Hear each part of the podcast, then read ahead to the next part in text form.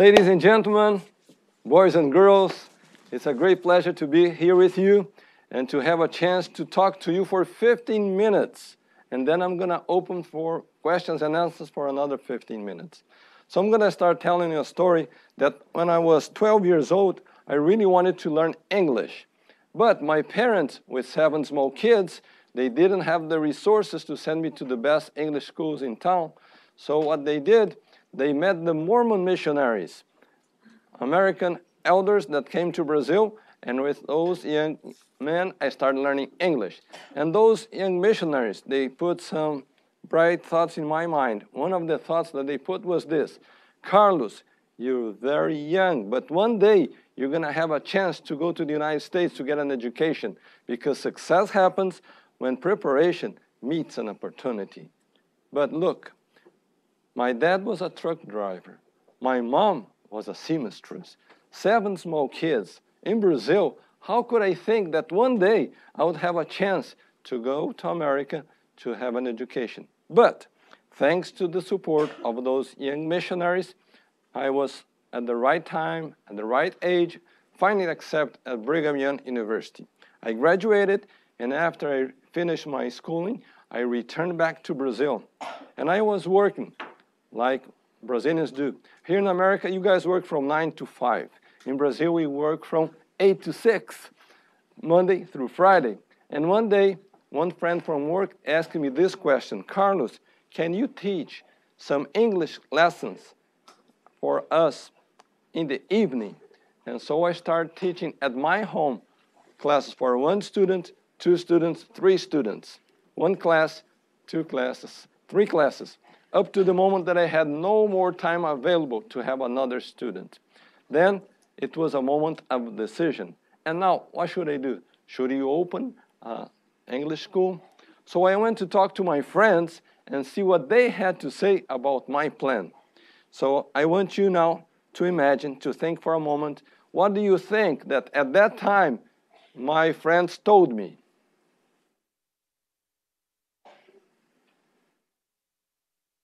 You are right. Everything that you are thinking in your mind, they said. Just look. They said, Carlos, you're crazy. Don't do that. There's too much competition, bad economy. And some even said, Look, Carlos, you must understand that this thing of language teaching, English lessons, has no bright future. There's no money in teaching.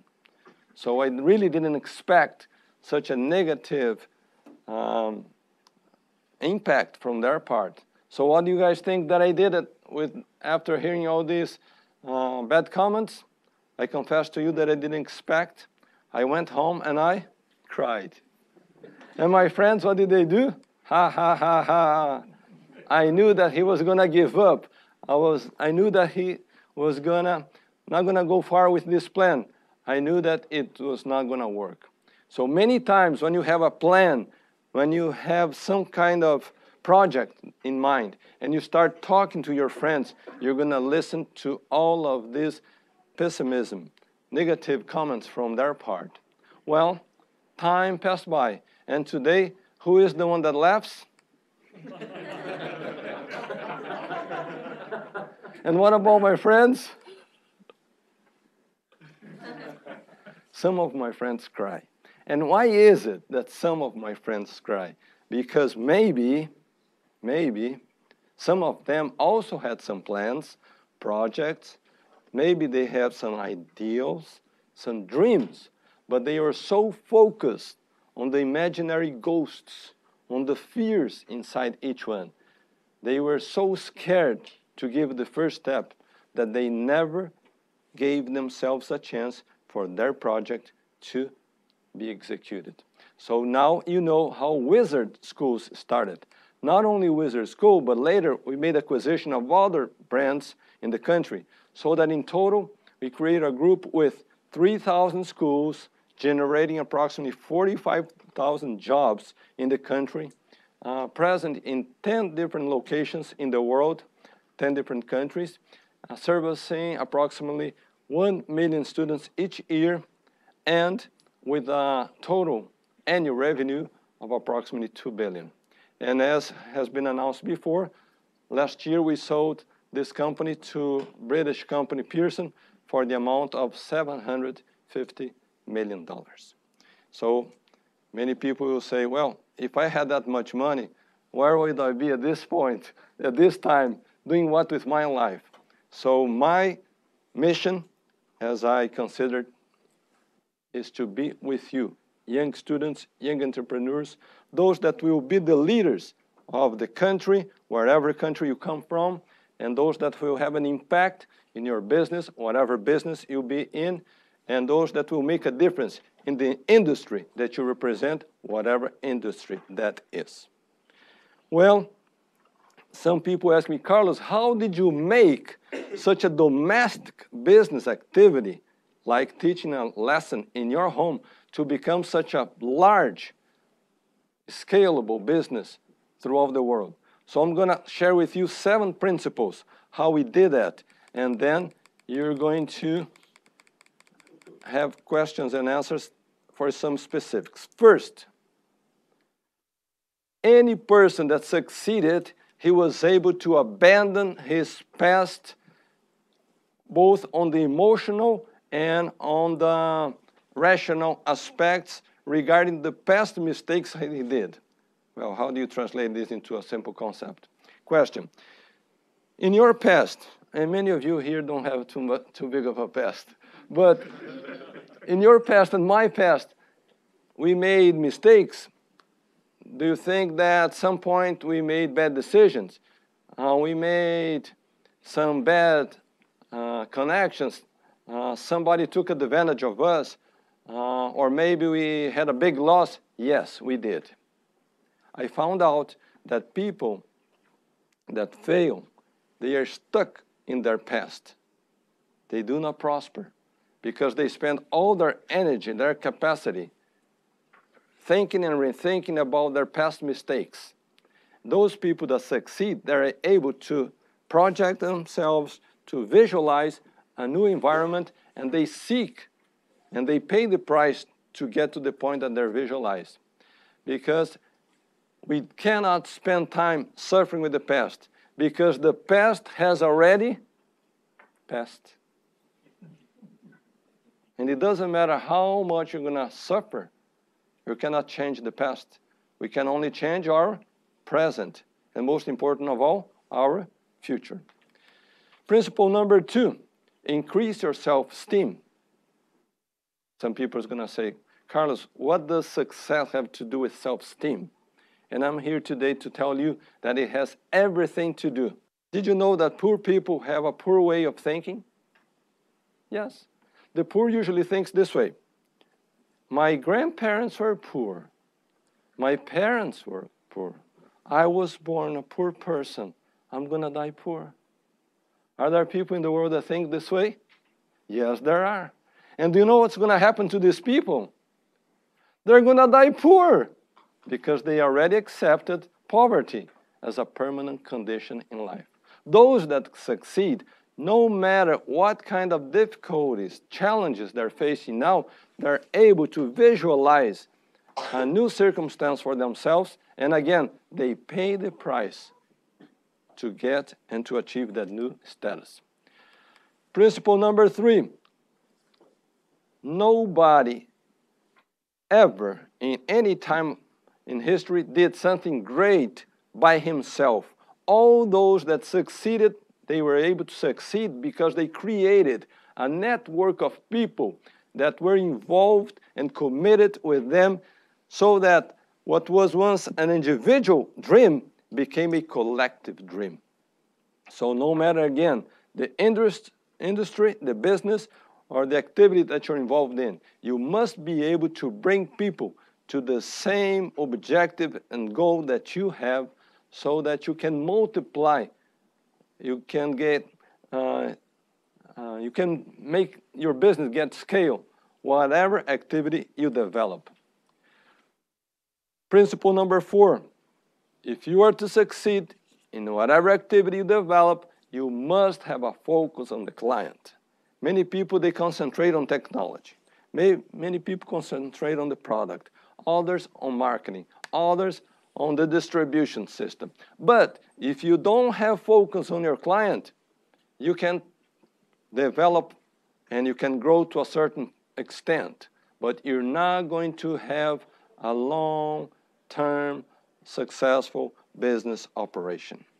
Principle number five, you must have a very well-defined strategy. And when I say strategy, I believe that there is a cycle of success that you start with this strategy, you create a plan of action, you execute your plan, and then when you execute your plan, you're going to find out that some things will work and some plans will not work. And then many people say, but the plan was so good and the strategy was so great. Why did it not work? Well, not all plans are going to work every time. Some plans will work and some will not. And then you need to make the correction.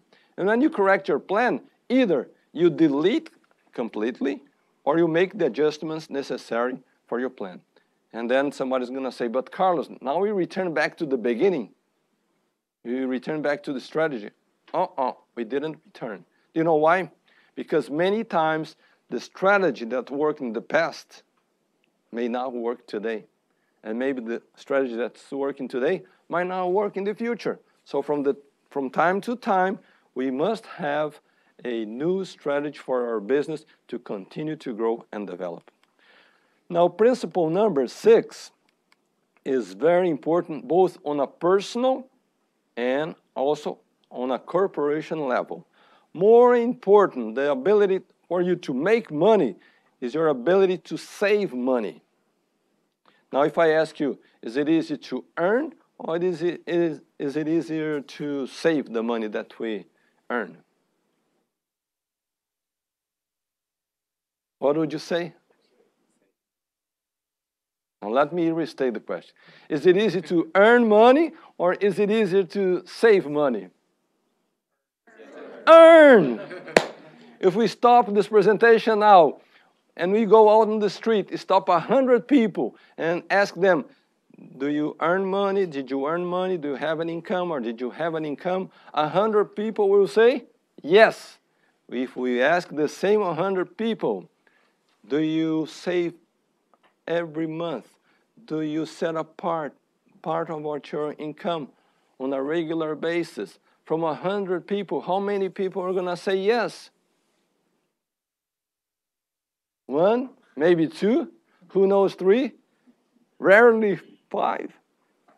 Very, very difficult to find more than five people in a hundred. So this is the second reason why there is so much poverty in the world. Because most people have not yet understood that part of what you earn does not belong to you. Part of what you earn belongs to creating your wealth. But if you never stop to create your wealth, you're not going to have the wealth. And if you don't do this for yourself, nobody is going to do this for you. So now we're going to make a test. And the test is this.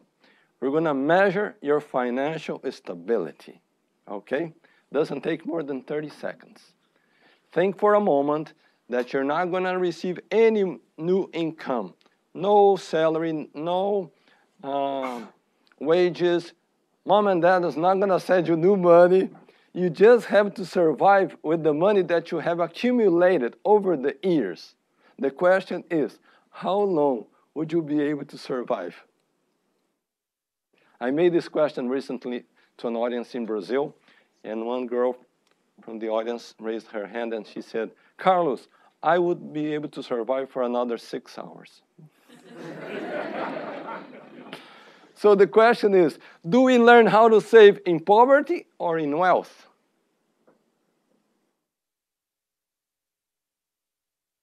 In poverty. Do you know why? Because if we never learn how to save when we are poor, we will always be poor. So, my dear friends, ladies and gentlemen, if there's anybody here tonight that thinks that you are in a st uh, state of poverty, you are in the best moment of your life to make a big change in your course and start saving beginning now, at this very moment. So now we're going to see step number seven seek your divine origin. And then many people are going to say, Carlos, what does divine origin have to do with prosperity? And I came here to tell you, my friends, that I found out a very important, uh, successful business principle. I found out that those individuals, entrepreneurs, executives that lead a life of faith, they have a greater capacity of organization, of discipline, of focusing on a specific target. They relate better one to another. They're more tolerant. They're more comprehensive in their relationships. They're more able to lead a positive life in contrast to those that, those that have no faith. And look, I'm not talking about religion because an individual can be a Christian or he can be a Jewish. He can be a Muslim or he can be a Buddhist. As long as the individual has this connection with his divine origin, he has a greater capacity of development and growth because his capacity surpasses a lot his mental and natural intellectual capacity. I found out that God is the source of wisdom, of knowledge, of inspiration, of new talents, new abilities that the individual by himself is unable to develop. I finish my presentation with this phrase If you are really after success, believe in yourself, believe in God, believe in the people that are around you, believe in your dreams, and above all, believe in your infinite potential. Thank you very much.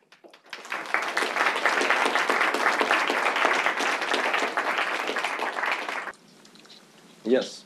Thanks a lot for coming. Um, I was curious about the focus on the client uh, kind of perspective that you had. Can you talk about um, how you focus on the client and how is that different from your co- uh, competition in terms of why they didn't do what you did?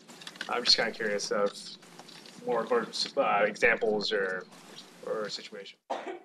What I believe is that again, no matter what industry you're in, what kind of business you have, as long as you meet a need from the market, you have a great chance of success. When I started my business, I knew that uh, in Brazil, we had not very good qualified courses to teach either kids or adults how to speak a second language. So I provided a methodology that was possible for students to learn 100 sentences within one hour of instruction.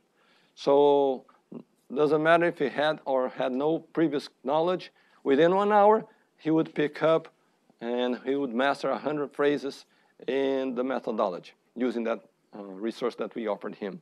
So as long as we had that focus of meeting a need from the customer, we're going to succeed, of course, with all the, the other elements. But this is fundamental. Thanks. Yes. Hi, my name is uh, Itamar, or in Portuguese, Itamar, and uh, I'm not from Brazil. Uh, so, uh, thank you for uh, sharing your story with us. I think it's very inspiring. Uh, personally, for me, I feel that I learn a lot more from stories of failure and how uh, the person has been able to convert that failure into success. Could you share with us maybe a story of you know some sort of failure you faced and how you managed to overcome that? I heard once Dave Neeleman, founder of JetBlue in America and Azul Airlines Company in Brazil. And talking about failure, he said something that I thought that was beautiful. He said, look, in the aviation industry, every day we make mistakes. And you are a witness of that. I am a witness of that. But what we try to do as a company we try to identify a negative experience that the customer had, and immediately we think, how can we turn that negative experience into a positive experience so that at the end, the customer will have felt better to have gone through the negative experience uh, rather than he had no problem at all. So the moment that we heard this concept from David Neeleman in one of our conventions, we start looking inside the company. How can we make that happen? Yes. Um, did you co-found your business with anybody? Who were some of your early team members? How did you select them, and or was it successful? Okay, I had no co-founders.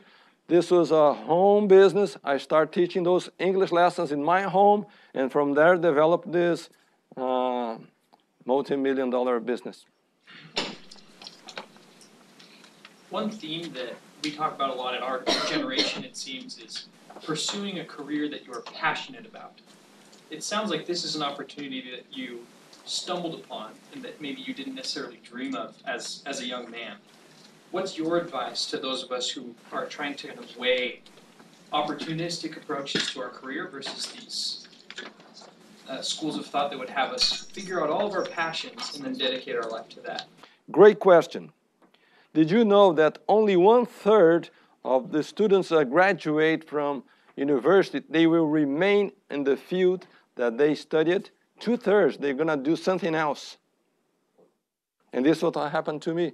I graduated in computer science, technology, computers, and then I went to the industry up to the moment that that friend asked me if I could teach some evening classes. And just like he said, we must have the passion for the business, the activity, the mission that we're going to follow in our career. But the problem is that many times we ourselves don't know we don't know what our passion is. I had no idea whatsoever that my future was going to be in the language teaching business. I had no idea that I was going to start a school. I had no idea that I was going to write the methodology myself. And to be honest with you, when I was 30 years old, they had come to the United States, had returned to my country, had worked here for a year before I went back, had worked one year there. Finally, I was fired because there was no identification with all my academic uh, experience and preparation with my career. And what saved my life was those evening classes in my home. So you see, he mentioned you must have an identification of purpose, you must have a passion. But I didn't know I had a passion. I found out later. So you're still very young, so you have plenty of time to make mistakes in your career. But if something happens that goes bad and you don't have a future, bright future ahead of you, you just must continue, must continue. All of a sudden, a light will show up in your way. Time is up, Time is up. We have the last question, and then we gotta go. Okay, so uh, my name is Enrique. I'm a sophomore at the college. I am from Brazil, and I have two questions. Uh, if you let me ask two questions. Uh, the first one is now that you sold Grupo Multi to Pearson, what are your plans for the next ten years? Great question. And the, just the second one, because I'm curious. Uh, so you have a lot of franchises inside Group Multi that they basically do the same thing. So Yazigi, Wizard. So why why do you create things that are basically the same? I just have time to answer the first question. You know that when you make a uh, negotiation like a, we did, it's not going to go from one day to the other, one week after the other. It takes months and months, sometimes years. So we took almost a year to make this negotiation with Pearson. And finally, we signed all the contracts, we got the money, the money was deposited, and my wife and I uh, arrived home and we still had two young sons at home, 12 and, and 14 years old. And then we said, let's tell the boys. Because, you, you know, some of the negotiations you cannot tell your boys because or, or else you get home. And then the kid put on the Facebook, Daddy's selling the company. but then finally, after everything had been done and announced, the media was aware, we came home and they called the boys and said, Mom and Dad has something to tell you. Dad sold his company. 12 year old boy look at dad and says, Dad, why did you sell your dream? Emotional, right? So it was it was one question. And then the other boy, 14 years old, said, Dad, this means that now you're unemployed? yes, that is unemployed. And before you go to bed at night, we call the boys and we say a prayer, family prayer. And then we never forget that prayer. Poor kid said, Dear God, and please, Dad, please bless Dad, and now he's unemployed. well, what am I doing after that? We opened three new companies. As a matter of fact, we didn't open, we bought. We bought a company in Brazil called Mundo Verde. It's a natural product company. It has 350 stores in the country, pretty much like in America, you have Whole Foods. So that's something that takes our time. And this beginning of this year, we opened a uh, soccer academy with soccer player Ronaldo, and we are doing franchising with that.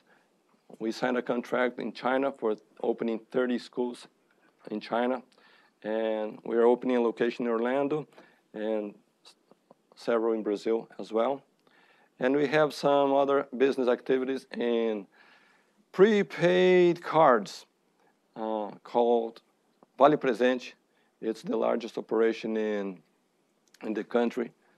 Uh, we provide cards for federal government social programs like Minha Casa Minha Vida, Construção, all these programs. So the question that many people ask is, what is the motivation to get all these new business activities done? So my final comments for you is this. After a certain level of comfort and financial stability, the entrepreneur does not work for money. Entrepreneur will work for cooperation, for sharing knowledge, sharing experiences, helping other individuals to develop and grow and to make their dreams come true so that he creates a legacy of success that will live much longer than the individual himself. And this is my expectations to bring as a gift to you awaken the millionaire within because I really hope that we have a classroom here full of future millionaires. Thank you very much.